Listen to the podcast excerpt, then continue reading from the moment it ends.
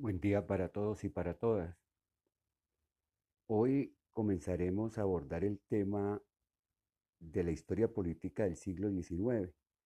Iremos tocando brevemente algunos de los eventos más importantes que ocurrieron durante el siglo XIX que condujeron a la formación de la nación colombiana y del Estado Nacional en el marco de la construcción de un régimen republicano. En un primer momento señalaremos cuáles fueron las condiciones y circunstancias de conflicto que generaron los levantamientos iniciales que conllevarían al desarrollo de las luchas de independencia. Y posteriormente iremos desarrollando cada uno de los procesos que se dan, entre ellos la guerra de independencia y las posibilidades que fueron construyéndose con el propósito de ir generando la primera y la segunda república.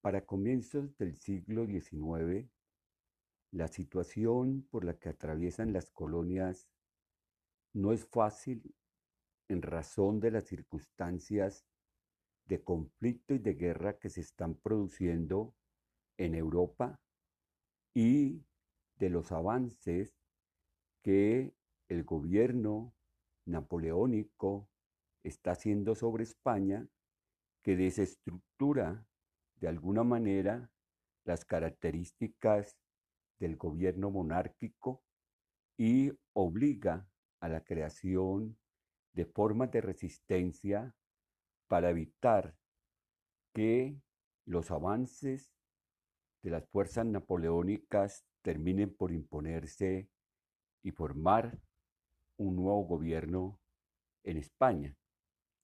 En América las condiciones económicas han ido mejorando. La minería, la agricultura y el comercio van en aumento y se han ido fortaleciendo las familias del nuevo reino de Granada. Sin embargo, hay una serie de circunstancias que siguen presentándose y que van a dar origen a una inconformidad independentista.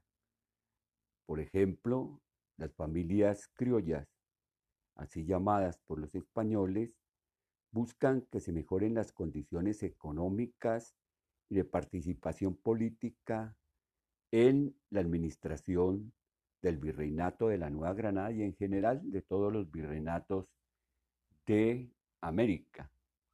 También persiguen que, pueda, que se pueda desarrollar en alguna medida el acceso a la tierra por los jóvenes de esas familias y que mediante la distribución de las tierras de baldíos y de resguardos, ellos puedan ir construyendo sus propios procesos económicos.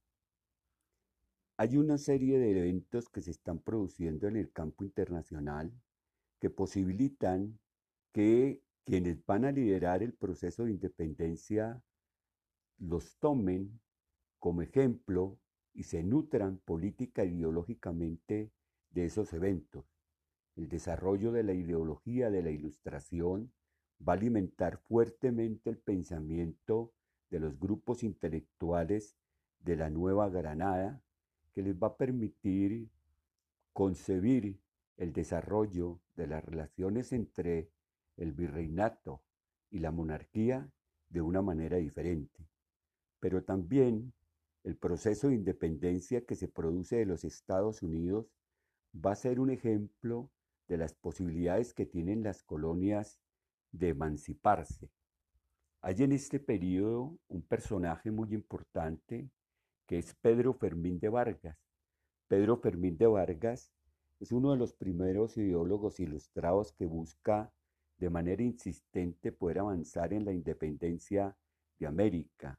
Aunque tiene que pasar por largos periodos de exilio, Pedro Fermín de Vargas acompaña los procesos que impulsan Francisco Miranda en Venezuela, en la capitanía de Venezuela, y Antonio Nariño en el virreinato de la Nueva Granada.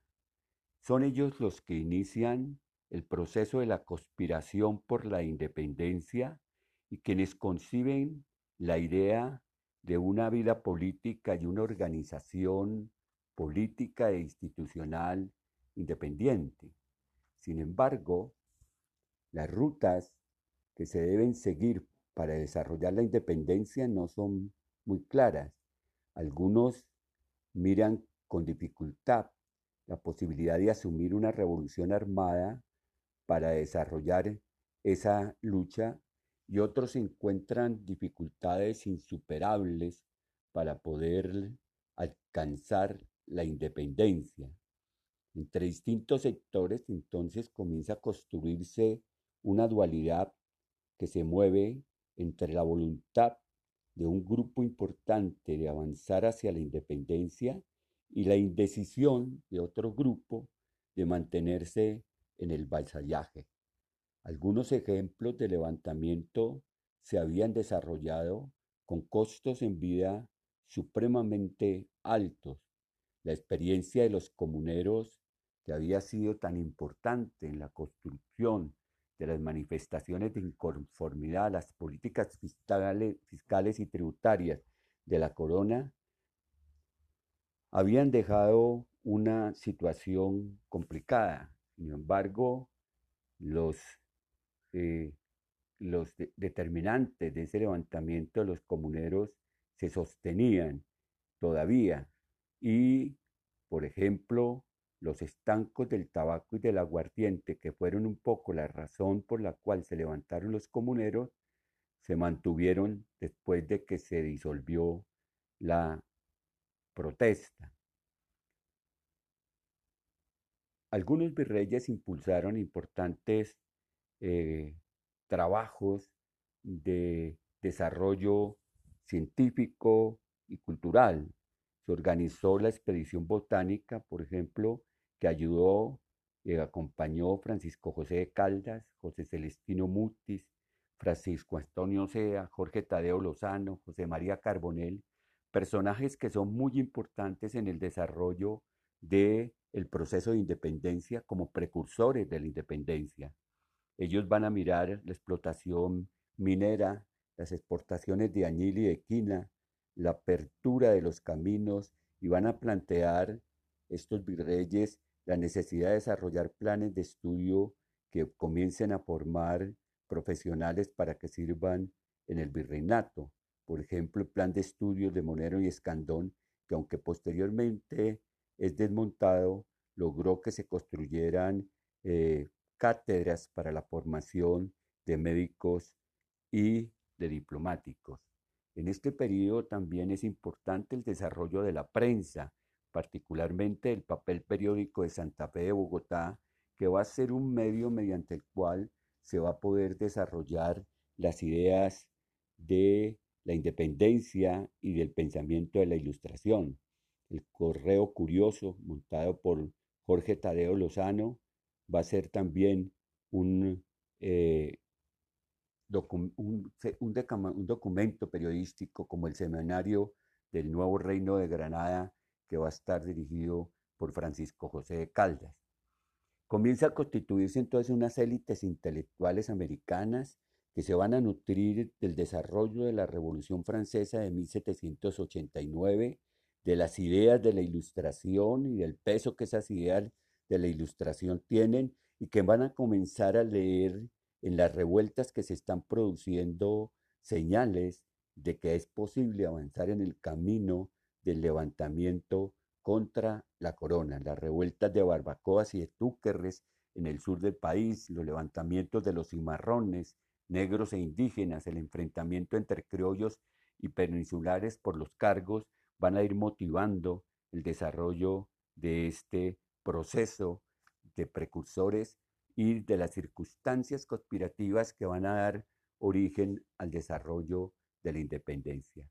Juega un papel importante en este periodo don Antonio Nariño, que con el desarrollo de tertulias, con el proceso de la prensa de los derechos del hombre y la publicación de los derechos del hombre y del ciudadano, va generando una dinámica muy importante para avanzar en el camino de alimentar con las ideas de la ilustración el proceso de independencia. Nariño es perseguido y es encarcelado como otros que también son perseguidos y encarcelados. José Antonio Ricarte, Francisco Antonio Sea, Luis de Ruz, Sinforoso Mutis, Bruno Espinosa, son nombres que van produciéndose en el desarrollo de la independencia.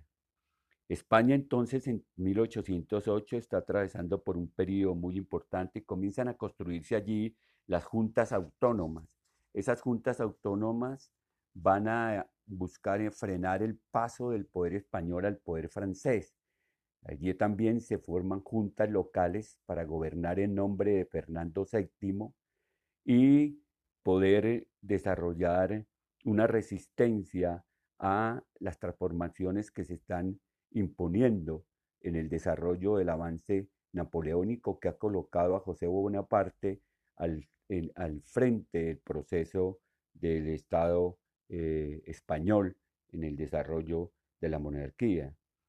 Hay una constitución que se está impuesta por los franceses y se comienzan a generar allí dos autoridades distintas, una autoridad que es la de José Bonaparte y la otra autoridad que es la de las juntas del gobierno que van a ir construyéndose como juntas de, de resistencia. Se queda también la gente, se busca construir la Junta Suprema de Indias que eh, pretende ser eh, autoridad en el desarrollo de este periodo histórico en América y se proponen como una junta de gobierno.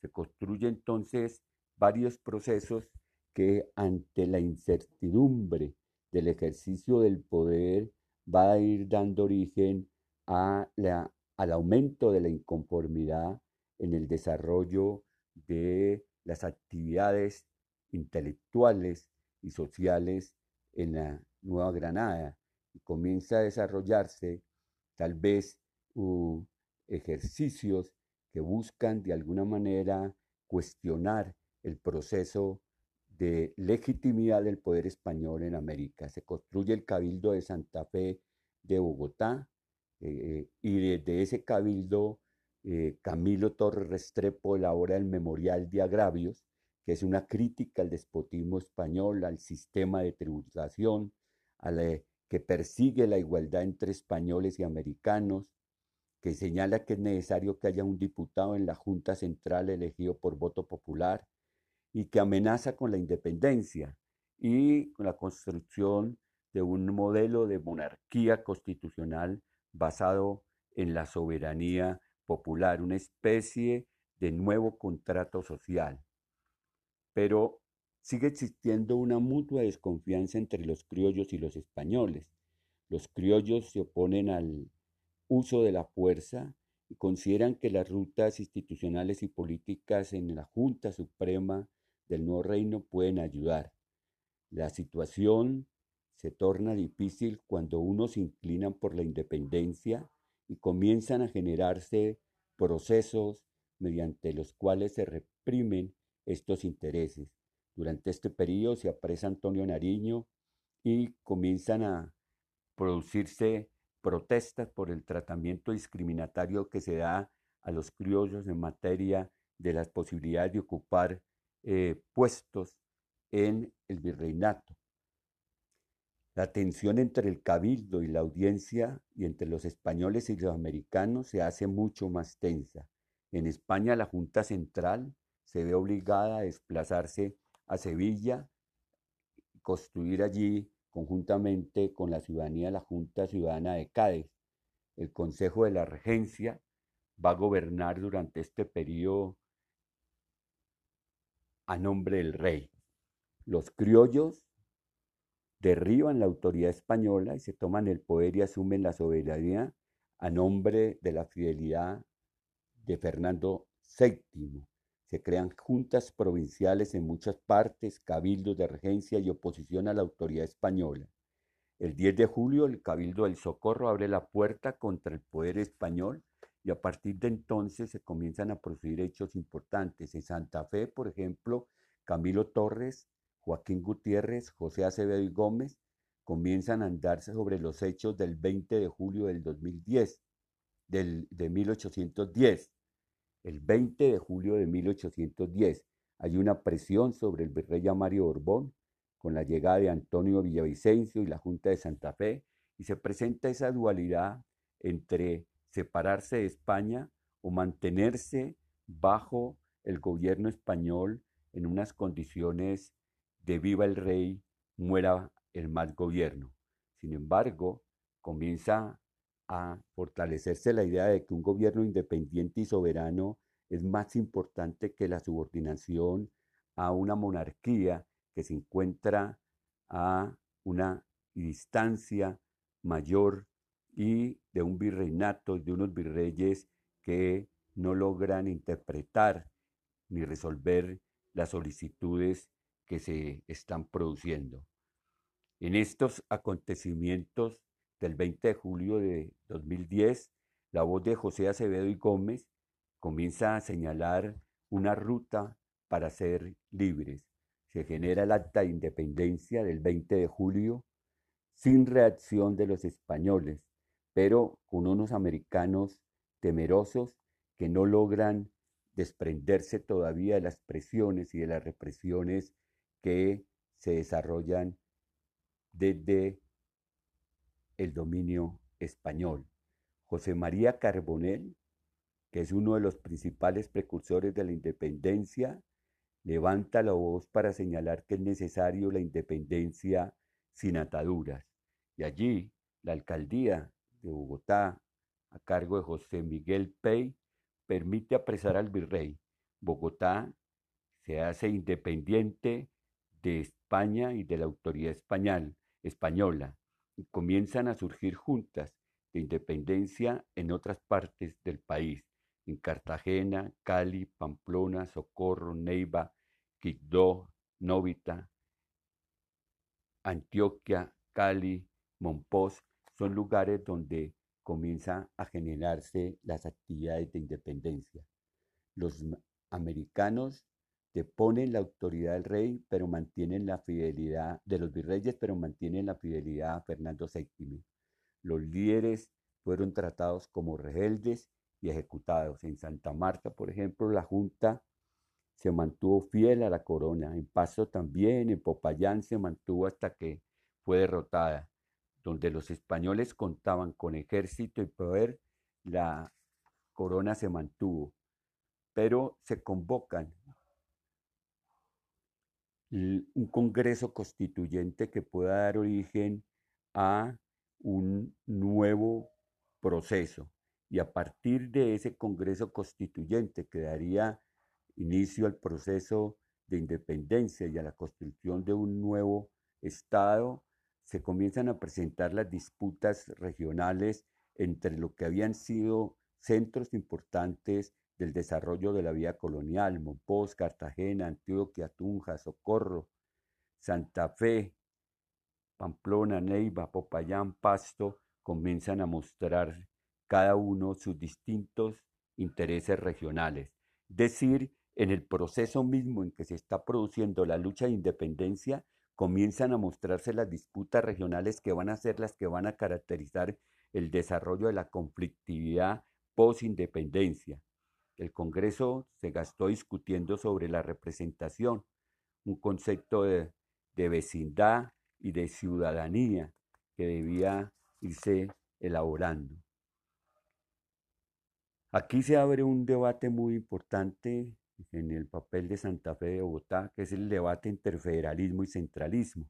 Los federalistas, los que pensaban que se debía constituir un Estado desde el punto de vista de los poderes autónomos regionales, estaban en Cartagena, Antioquia, Socorro y Payanés, y los centralistas estaban en, en Bogotá. La dificultad para definir la naturaleza, la administración política de las provincias fue uno de los principales problemas que impidió organizar el territorio y el gobierno en los primeros tiempos. Las asambleas provinciales, los cabildos, mm, tuvieron dos fallas. Primero, no eran electivos y segundo, no cubrían el territorio de forma ordenada. Por, esta razón, se fueron constituyendo unas particulares formas de organización del territorio en el desarrollo de las provincias, que eran 14. Se comienzan a dar entonces allí los, las rivalidades regionales y hay problemas para poder gobernar más allá de los centros del poder colonial. Los principales centros del poder colonial constituían la base fundamental del desarrollo de la nueva república.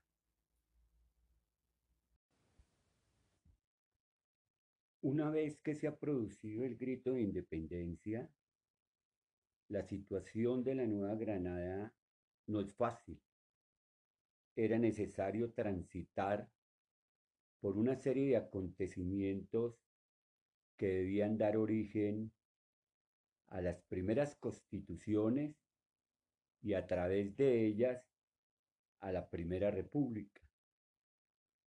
En Bogotá, en mayo de 1811, se expidió la constitución de la provincia de Cundinamarca y se adopta un sistema político electivo y representativo basado en la elección de representantes por los ciudadanos.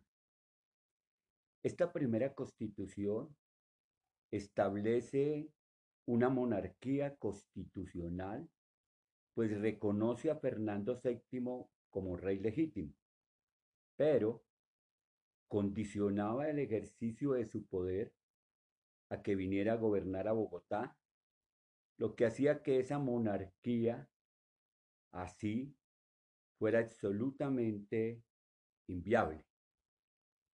Otras regiones como Cartagena, Antioquia, Popayán, Chocó, Tunja, Pamplona, Socorro, Neiva, Mariquita, para garantizar la soberanía que habían asumido, aprobaron constituciones provinciales imitando la de Cundinamarca.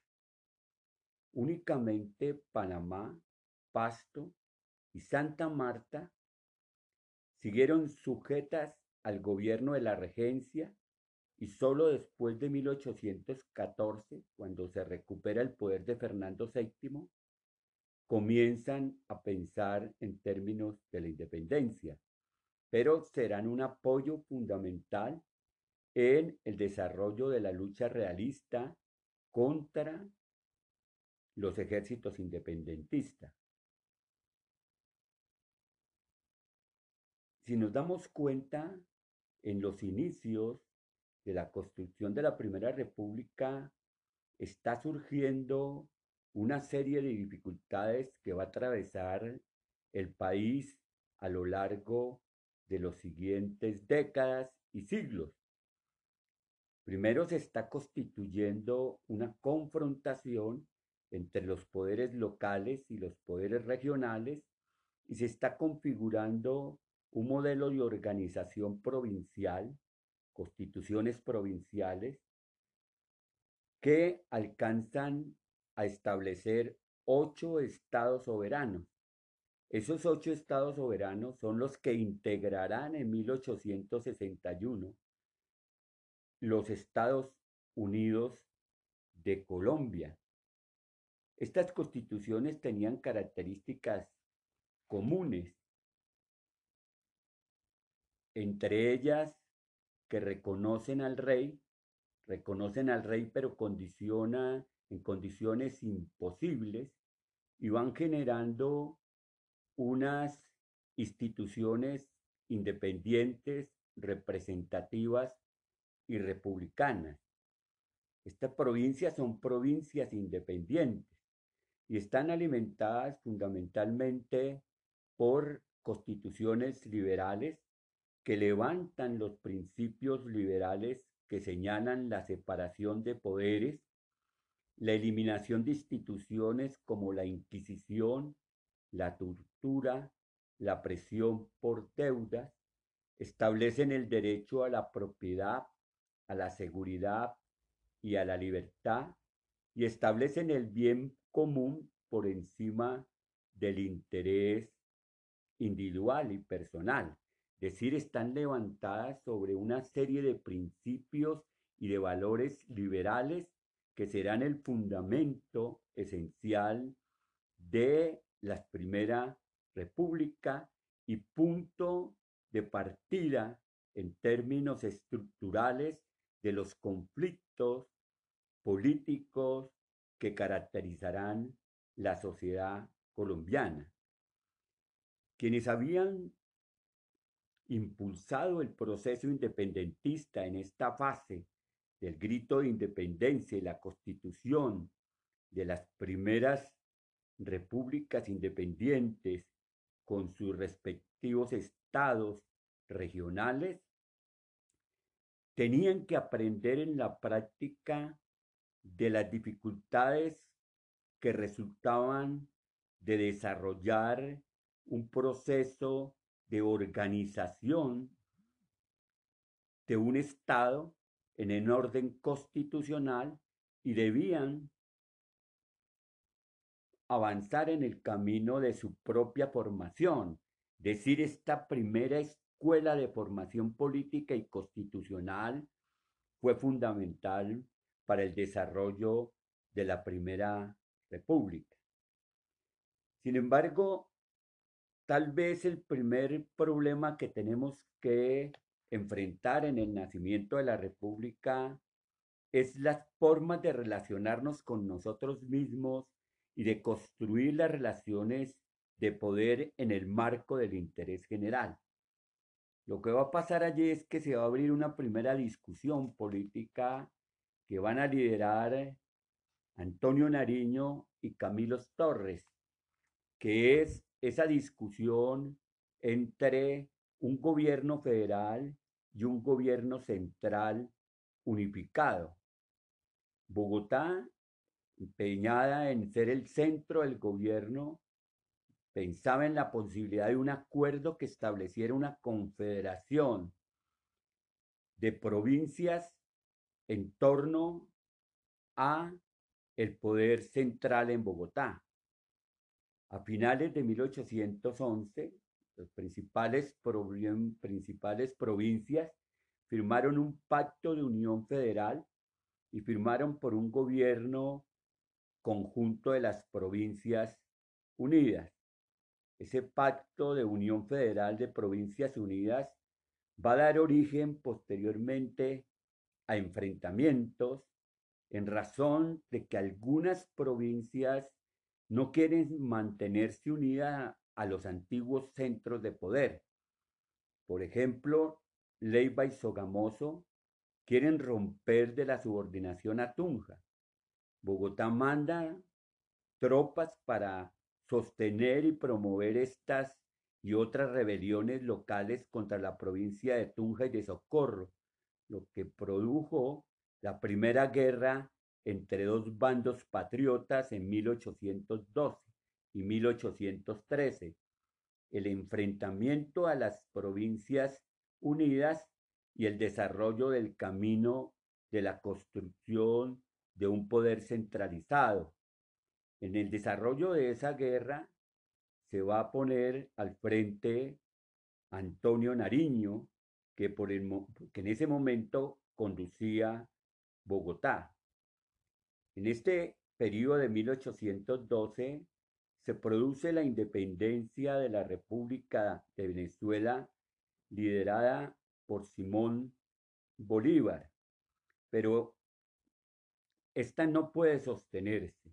En 1813 rápidamente comienza a perder su independencia.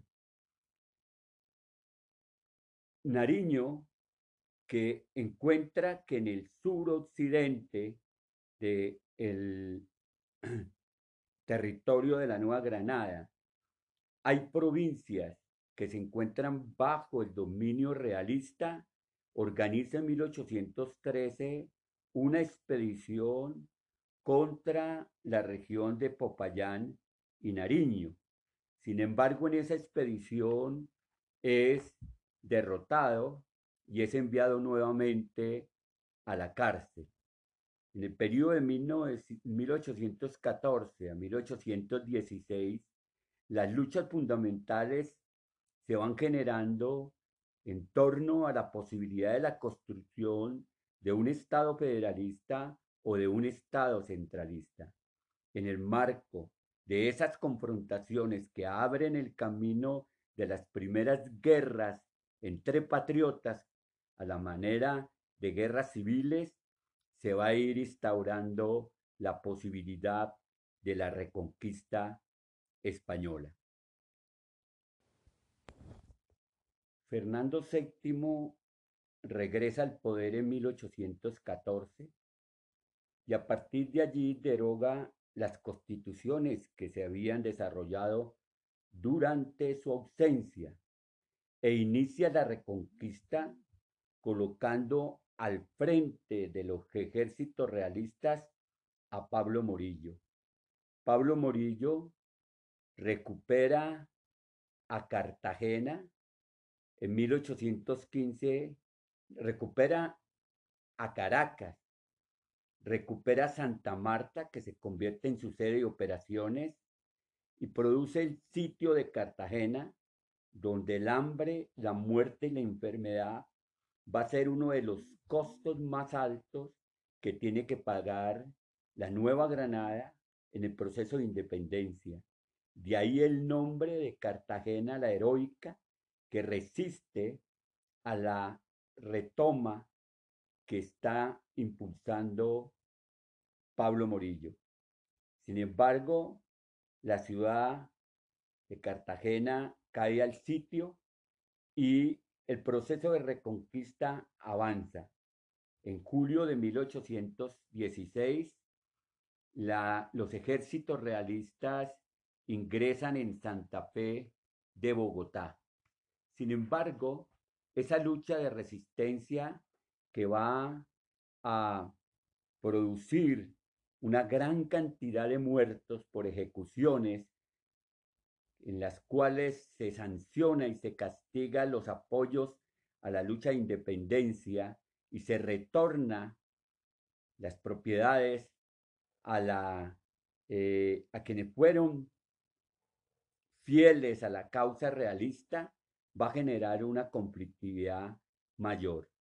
Pero las tropas españolas eh, que habían desarrollado toda esa campaña de reconquista comienzan a ser diezmadas no por la resistencia de los ejércitos independentistas, sino en especial por las enfermedades que comienzan a golpearlas. El paludismo y la fiebre amarilla va a generar un derrumbe y un aniquilamiento prácticamente total de las tropas españolas realistas. De los 12.000 hombres que habían ingresado en el proceso de reconquista en 1815, apenas quedaban 3.000 porque los otros habían sido aniquilados por la fiebre amarilla y el paludismo. Era imposible entonces el control del territorio y la población allí se movía entre dos posturas absolutamente contradictorias.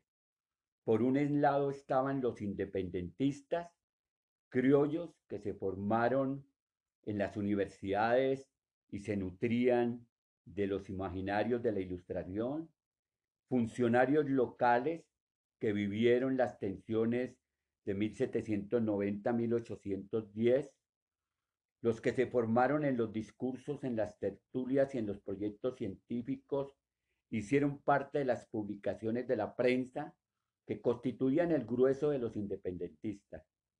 Por otra parte estaban los realistas que compartían el recelo y la rivalidad con los españoles, encontraban tolerable el gobierno monárquico, lo que no los animaba a procesos republicanos ni de gobiernos populares. Estaban los indígenas de Santa Marta y Pasto, protegidos por la corona, y estaban en los que pensaban que debía mantenerse el gobierno monárquico español, pero que debía generarse una mejor administración y mayor participación en la conducción de los virreinatos. Y había otro sector que eran los indígenas que resistían a las propuestas de igualdad, que no estaban de acuerdo en que se repartieran los recuerdos y consideraban que los recuerdos eran propiedad eh, privada de las comunidades y que pensaban que este proceso podía llegar a destruir en general todas las posibilidades comunitarias de esas eh, comunidades indígenas. También estaban los mestizos que estuvieron unas veces con la causa de independencia y otras con los realistas. Los independentistas tomaron ventaja y propiciaron la participación de sectores populares y de castas y ayudaron a formar una conciencia política que debía marchar hacia la independencia.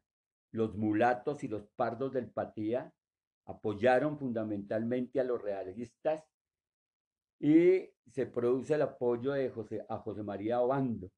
Los indígenas de Popayán se movieron a favor de la independencia siguiendo las familias que se rebelaron.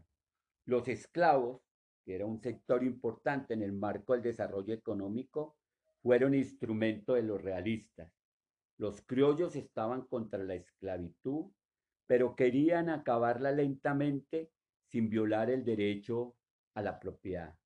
Es decir, entre la época de 1816 y 1817 se desarrollaron las confrontaciones que dieron origen al proceso de reconquista y a las luchas de independencia que se consolidarán entre 1818 y 1824.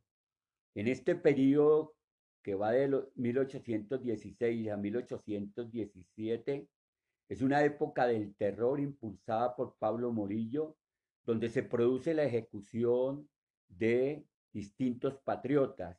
Allí muere Camilo Torres, Liborio Mejía, Joaquín Camacho, Jorge Tadeo Lozano, Francisco José Caldas, Policarpa Salabarrieta. La represión obligó a tomar la decisión a los indecisos y a definir su opción en la lucha por la libertad. Miren ustedes que en este contexto del régimen del terror, los líderes sociales de las causas independentistas son brutalmente perseguidos, encarcelados, asesinados, ejecutados en general. Y esta situación que hace parte de los orígenes de la República se mantiene en todos aquellos que lideran las causas colectivas que buscan el bien común y el desarrollo de imaginarios de justicia suelen ser perseguidos y eso está unido al ADN de nuestra historia nacional.